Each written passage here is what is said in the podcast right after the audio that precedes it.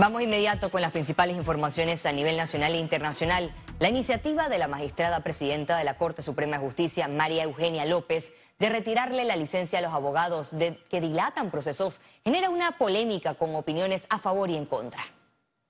Ejercer una legítima defensa, una buena defensa, no significa entorpecer la administración de justicia. Yo puedo atender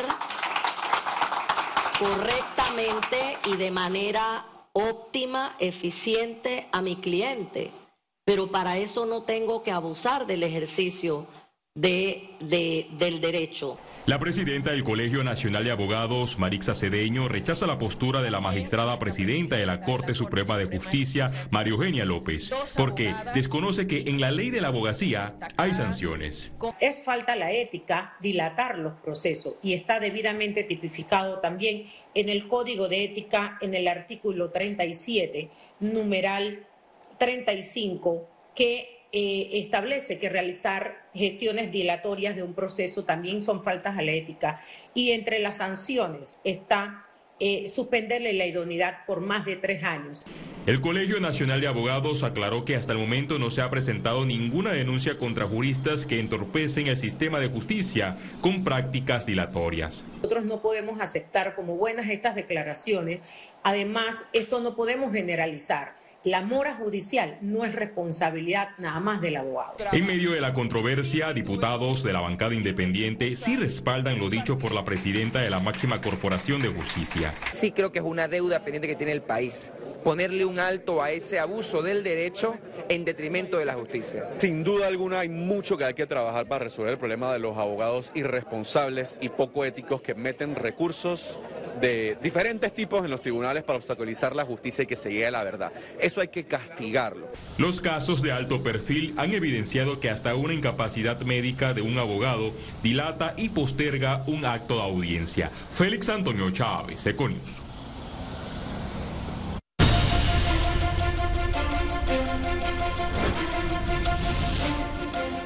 El Tribunal Electoral lanzó este jueves el sitio web del Plan General de Elección 2024. El mismo dará información detallada sobre el proceso electoral de cara a las elecciones generales programadas para el 5 de mayo.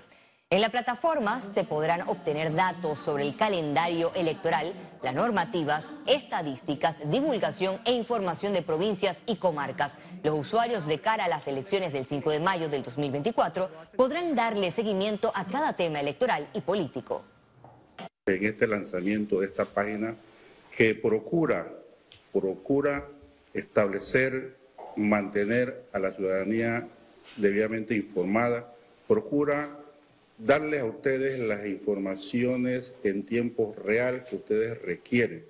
Allí van a encontrar absolutamente casi todo.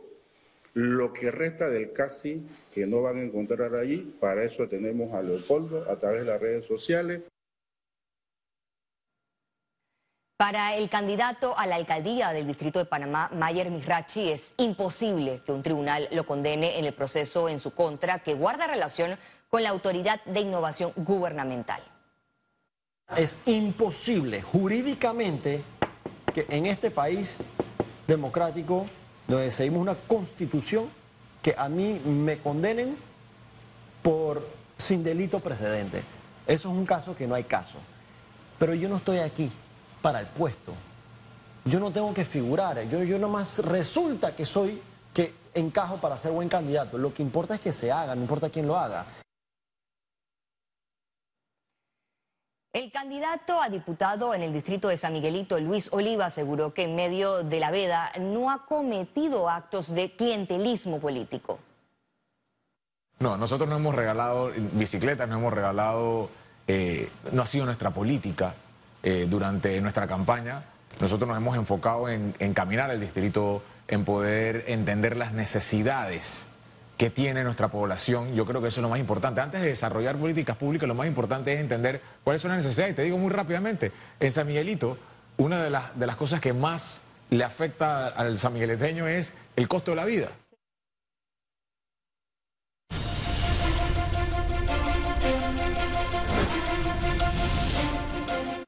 En otra información, la mesa técnica de medicamentos conformada por dos equipos de trabajo inició reuniones para aprobar el reglamento de la ley de medicamentos que fue aprobada recientemente en la Asamblea Nacional.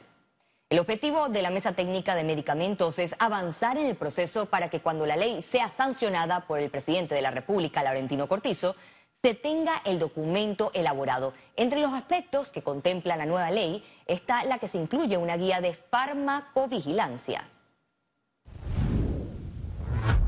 Embajadores de 16 países presentaron sus credenciales ante el presidente de la República, Laurentino Cortizo, en una ceremonia celebrada en el Salón Amarillo. El presidente Cortizo, quien estuvo acompañado por la ministra de Relaciones Exteriores, Yanaina Tehuani Mencomo, expresó su gratitud por la presencia de los embajadores y reiteró el compromiso de Panamá con la comunidad internacional en la construcción de relaciones sólidas. Economía. La industria panameña avanza en la implementación de prácticas efectivas de sostenibilidad en sus procesos para ser más amigables con el ambiente. El Sindicato de Industriales de Panamá inauguró este jueves su decimosexto Simposio Internacional de Sostenibilidad con enfoque en el cambio climático. Un gran desafío para no solamente Panamá, sino para el mundo entero. Eh, estamos empezando a ver los efectos del cambio climático en nuestro país en diversos ámbitos, así que es importante tener la oportunidad de tener conocimiento, eh, eventos de formación, de capacitación eh, en estos dos días, pero también importante ver los avances, los casos de éxito de empresas panameñas que están atendiendo este tema de una forma proactiva. La industria como punta de lanza y garante lo que quiere es no solamente que las industrias panameñas podamos seguir implementando las mejores prácticas en ese sector, sino que la población en general pueda aprender de lo que la industria panameña está eh, haciendo.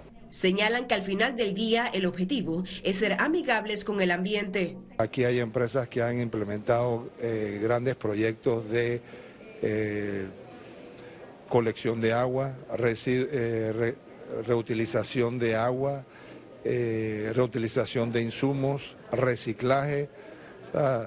Eh, lo, que, lo, que, lo que vamos a plantear en estos dos días es una realidad. El cambio climático no es una fantasía.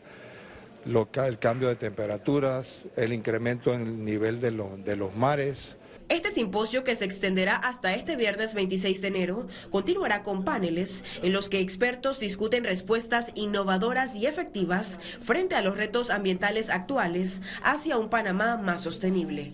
Ciara Morris, Econews.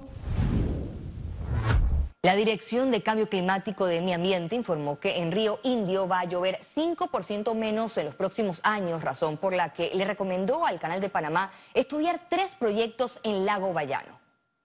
Bayano está en la región donde más va a llover y hay que pensar eh, en varios usos alternativos que se le deben dar al lago Bayano. Se ha hablado también con, eh, con la autoridad del canal de la tecnología de tratamiento de agua residual que permite convertirla en agua potable. En este caso podría esta tecnología incorporarse en la planta de tratamiento de aguas residuales de la Bahía de Panamá y al final eh, esa agua eh, podría eh, ir al lago Gatún y al lago Alajuela, que permitiera tanto abastecimiento de agua de la población como funcionamiento del canal.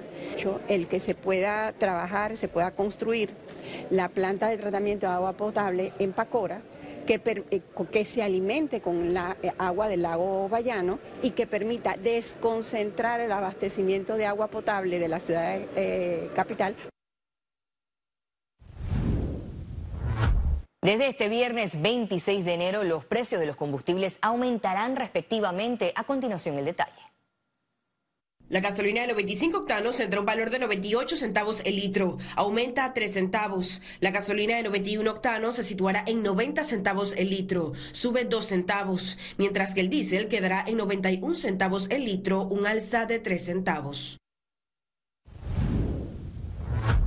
La Asociación Panameña de Corredores y Promotores de Bienes y Raíces, ACOBIR, inauguró este jueves la Expo Inmobiliaria ACOBIR 2024, el evento inmobiliario más grande de Centroamérica. En este evento ferial participarán más de 100 expositores que ofrecerán alrededor de 250 proyectos residenciales, comerciales y oficinas, incluyendo playa y montaña, al igual que propiedades de segunda y reposeídas. Además se realizará el evento del 25 al 28 de enero en el Panama Convention Center. Conexión Financiera.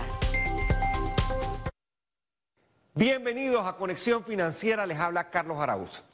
La campaña electoral no empieza formalmente hasta el 3 de febrero, pero quien sea que gane las elecciones en mayo tendrá en sus manos no solo el desafío económico y financiero más grande en reciente memoria, sino que los espacios para cometer errores se han reducido a la mínima expresión. En las próximas semanas, las conversaciones se deben tornar más técnicas y será obligación del electorado cuestionar las diferentes propuestas que los candidatos presentarán como opciones para resolver los problemas que nos aquejan.